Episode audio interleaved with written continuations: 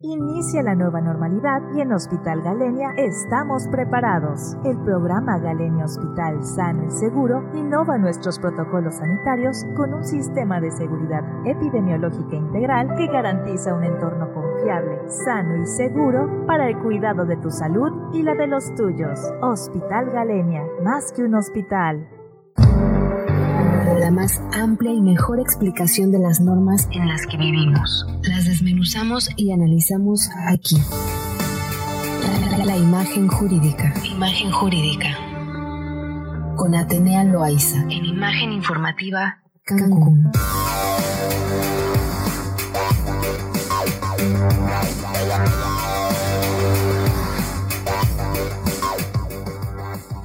Bien, y como cada martes tenemos temas interesantes en imagen jurídica con Atenea Loaiza de Difen Abogados. Atenea, ¿cómo estás? Muy buenas tardes. Hola, Mari Carmen, muy bien, muy contenta de escucharnos otra vez en este martes de imagen jurídica, trayéndoles temas pues muy innovadores y de mucha y de mucha trascendencia, creo yo, por este crecimiento acelerado de la economía a raíz de pues fenómenos como la pandemia, ¿verdad? Pero pues vamos a empezar, ¿qué te parece? Adelante.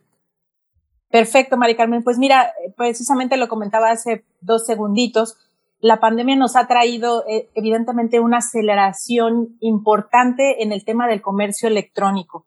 Y muchas ocasiones, no nada más tratándose del comercio electrónico, apenas en junio de este año, El Salvador como país eh, autorizó ya la circulación de la, moneda electrónica denominada Bitcoin como eh, moneda de, cambio y de circulación normal en su país. Pero ¿qué pasa en México, Mari Carmen, con este tipo de moneda, criptomoneda o bitcoins que tanto se ha hablado? Esto no se escucha nada más ahorita, sino que se ha escuchado durante ya algunos años atrás. Pero México no se ha quedado atrás. Definitivamente este aceleración que hemos tenido eh, con este tema de la pandemia, del confinamiento, pues todas las transacciones se han hecho o se han aumentado considerablemente a través de los medios electrónicos.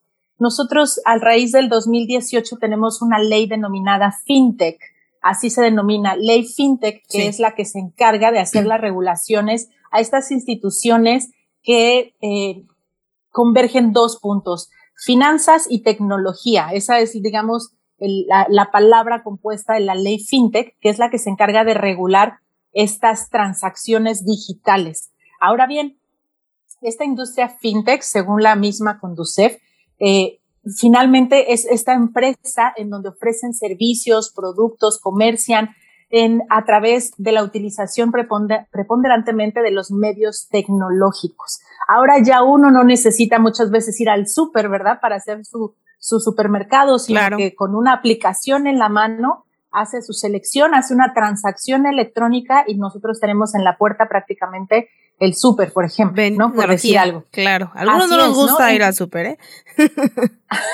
sí, vi, tu historia, ya no te voy a invitar.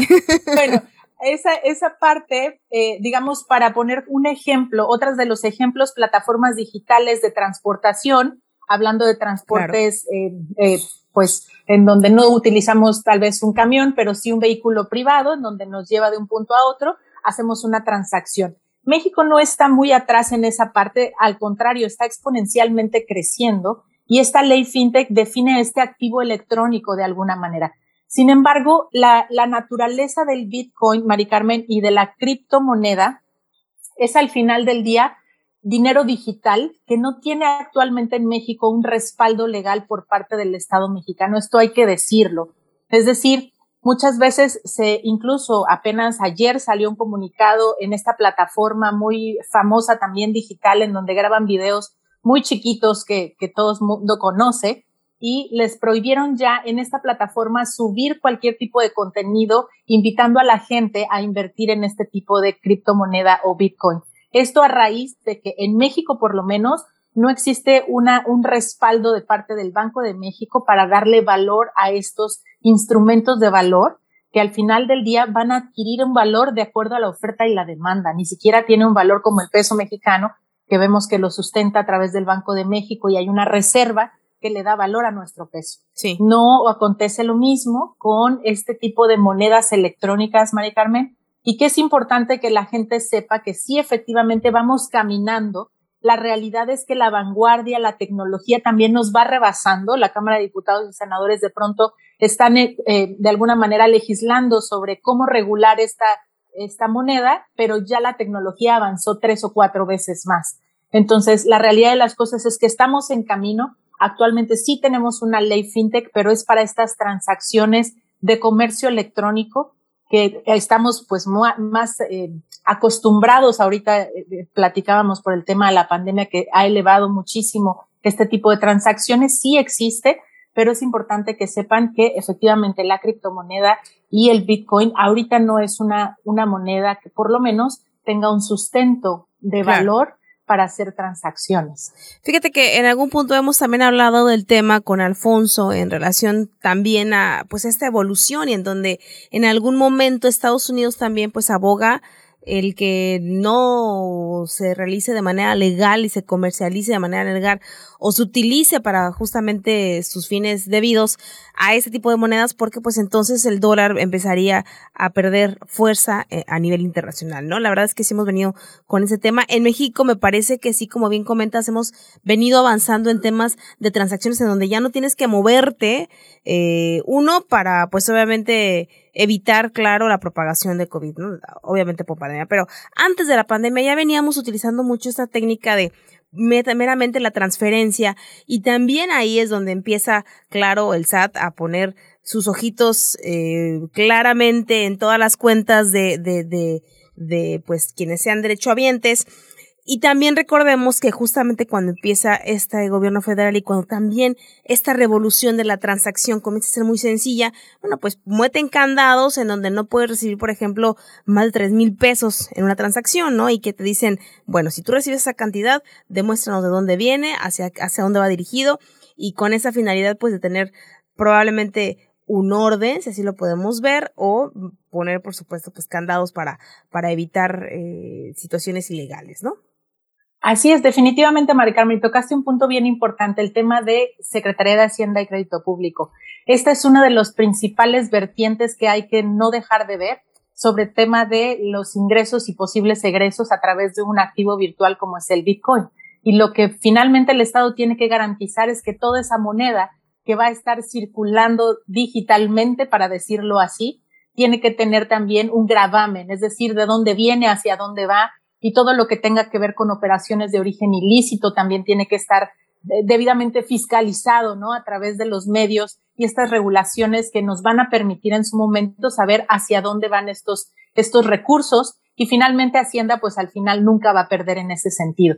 Por otro lado, también en el tema relacionado con la empresa debidamente establecida, otra de las cuestiones que también tú comentaste en tu noticiero es que plataformas como de rentas vacacionales o de rentas de casas particulares, prácticamente no estaban teniendo un pago de impuesto por, como decían los hoteleros. Bueno, yo como hotelero me toca pagar licencias, pagar esto, pagar el otro, hacer una serie de permisos y licencias para operar y esta este, plataforma digital, pues solamente a través de estas transacciones electrónicas, sin pagar ningún tipo de impuesto, se lleva prácticamente a todo mi, mi turismo, ¿no? o a toda la ocupación. Entonces son muchas cosas que hay que verificar para efecto de este tema de, la, de los activos virtuales y bueno, vamos a ir caminando y también en este espacio vamos a ir informando sobre las reformas correspondientes para la regulación de este tipo de monedas. Perfecto, pues yo creo que sí estamos avanzando, pero a nuestro debido tiempo, como siempre en nuestro país, de manera eh, pues pareja.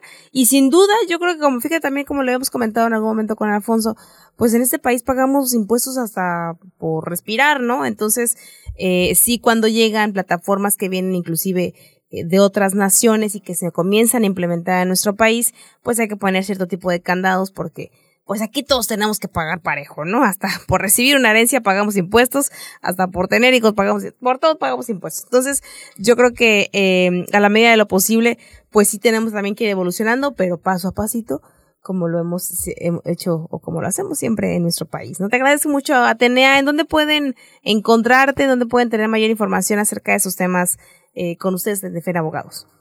Claro que sí, Mari Carmen. Las redes sociales están ahí para ustedes. Arroba Difenda Abogados, Facebook, Twitter, LinkedIn, YouTube. Y ahí estamos para darles muchísima más información. Te agradezco mucho, Tenea. Gracias. Buenas tardes.